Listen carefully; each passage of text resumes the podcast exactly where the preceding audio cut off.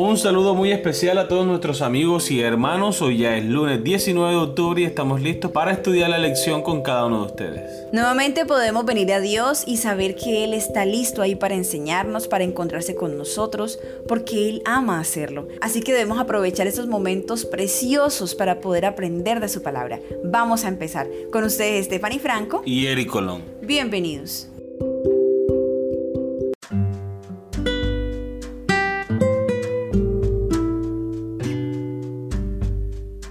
La pregunta de Leibniz, el título de la lección para el día de hoy. Hace muchos siglos, un pensador y escritor alemán llamado Gottfried Wilhelm Leibniz probablemente hizo la pregunta más básica y fundamental. ¿Por qué hay algo en lugar de nada? ¿Cómo responden los siguientes pasajes la pregunta de Leibniz en Génesis capítulo 1 versículo 1, Juan capítulo 1 versículo del 1 al 4, Éxodo capítulo 20 versículo 8 al 11 y Apocalipsis capítulo 14 versículos 6 y 7, Job capítulo 12 versículos 7 al 10. Génesis capítulo 1 versículo 1. En el principio creó Dios los cielos y la tierra. Juan capítulo 1 versículo 1 al 4. En el principio existía el verbo, y el verbo estaba con Dios, y el verbo era Dios. Él estaba en el principio con Dios, todas las cosas fueron hechas por medio de Él, y sin Él nada de lo que ha sido hecho fue hecho. En él estaba la vida y la vida era la luz de los hombres. Éxodo capítulo 20 versículos 8 al 11. Acuérdate del día de reposo para santificarlo. Seis días trabajarás y harás toda tu obra, mas el séptimo día es día de reposo para el Señor tu Dios. No harás en él obra alguna, tú, ni tu hijo, ni tu hija, ni tu siervo, ni tu sierva, ni tu ganado, ni el extranjero que está contigo. Porque en seis días hizo el Señor los cielos y la tierra, el mar y todo lo que en ellos hay y reposó en el séptimo día. Por tanto, el Señor bendijo el día de reposo y lo santificó. Apocalipsis capítulo 14 versículos 6 al 7 Y vi volar en medio del cielo otro ángel que tenía un evangelio eterno para anunciarlo a los moradores de la tierra y a toda nación, tribu, lengua y pueblo, diciendo a gran voz, Temed a Dios y dadle gloria porque la hora de su juicio ha llegado. Adorad a aquel que hizo el cielo y la tierra, el mar y la fuente de las aguas. Job capítulo 12 versículos 7 al 10. Y ahora pregunta a las bestias y que ellas te instruyan, y a las aves de los cielos y que ellas te informen. O habla a la tierra y que ella te instruya, y que los peces del mar te lo declaren. ¿Quién entre todos ellos no sabe que la mano del Señor ha hecho esto, que en su mano está la vida de todo ser viviente y el aliento de toda carne de hombre? Muy bien, recordemos la pregunta. ¿Cómo responden los siguientes pasajes la pregunta de Leibniz?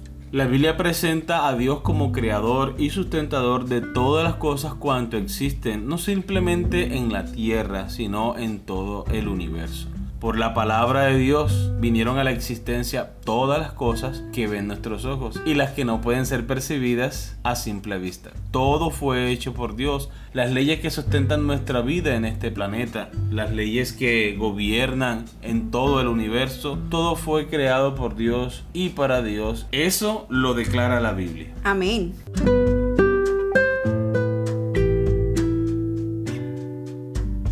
Muy bien, continuemos con la lectura. Es fascinante la forma en que la Biblia da por sentada la existencia de Dios. Génesis capítulo 1 versículo 1 no comienza con un montón de argumentos lógicos, aunque existen muchos, para la existencia de Dios. Simplemente da por cierta la existencia. Ver también Éxodo capítulo 3 versículos 13 y 14. Y partiendo de esa base, se da a conocer a Dios como creador, la Biblia y toda la verdad revelada en sus páginas. La doctrina de la creación también es fundamental para la educación cristiana todo lo que creemos como cristianos.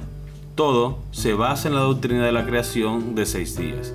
La Biblia no comienza con una declaración sobre la expiación, ni sobre la ley, ni sobre la cruz, ni sobre la resurrección, ni sobre la segunda venida. No, comienza con una declaración sobre Dios como creador, porque ninguna de estas otras enseñanzas tiene sentido independientemente de la realidad de Dios como nuestro creador. Por lo tanto, una cosmovisión bíblica debe enfatizar la importancia de la doctrina de la creación.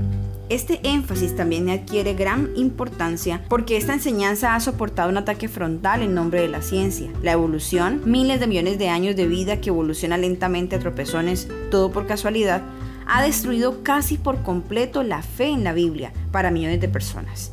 Es difícil imaginar una enseñanza más contraria a la Biblia y a la fe cristiana en general que la evolución.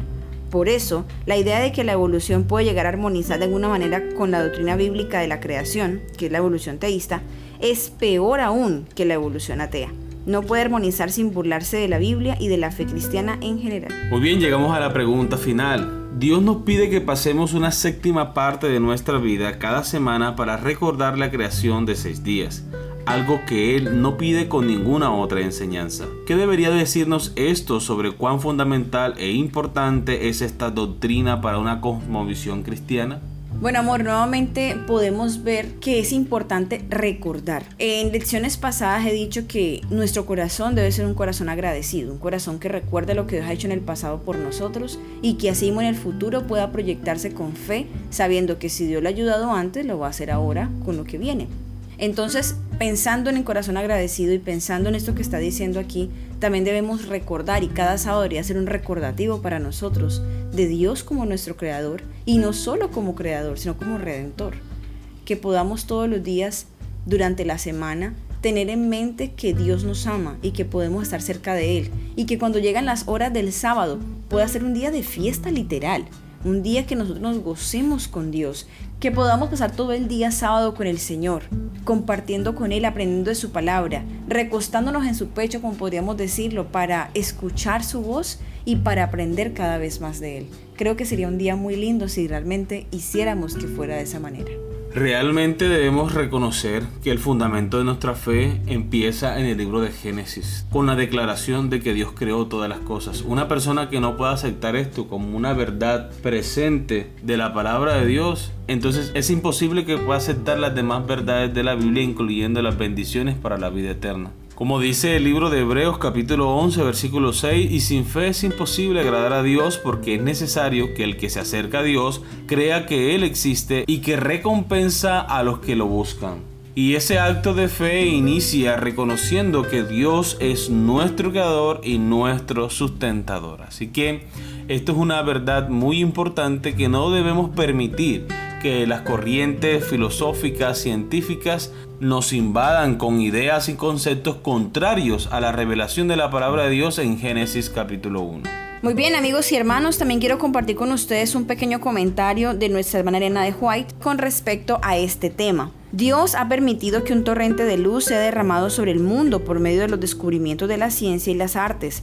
Pero cuando supuestos hombres de ciencia discurren sobre estos temas desde un punto de vista meramente humano, de seguro errarán. Las mentes más sobresalientes, si no son guiadas por la palabra de Dios, quedan desconcertadas en sus intentos de investigar la relación entre la ciencia y la revelación. El Creador y sus obras están más allá de su entendimiento, y porque ellas no pueden ser explicadas por las leyes naturales, declaran que la historia bíblica no es digna de fe.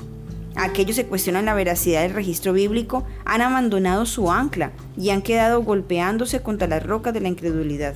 Cuando se dan cuenta de que son incapaces de medir al Creador y sus obras por sus propios conocimientos imperfectos de la ciencia, entonces dudan de la existencia de Dios y le atribuyen poderes infinitos a la naturaleza. Decímonos para la Iglesia, tomo 8, página 269. Muy bien, eso es un párrafo muy contundente, ¿verdad? Cómo el ser humano se agobia por no poder explicar lo que le parece imposible en la naturaleza. Se cierran a aceptar de que Dios creó todas las cosas por el escepticismo que ha puesto Satanás en el corazón de las personas a través del espiritismo, a través de todas estas corrientes filosóficas donde Satanás es el que ha pervertido el pensamiento de las personas. Muy bien, queridos amigos y hermanos, hemos llegado al final de la lección. Espero que haya sido de gran crecimiento espiritual para ustedes como lo ha sido para nosotros. Y recuerden que les esperamos mañana para una nueva lección. Que Dios les bendiga.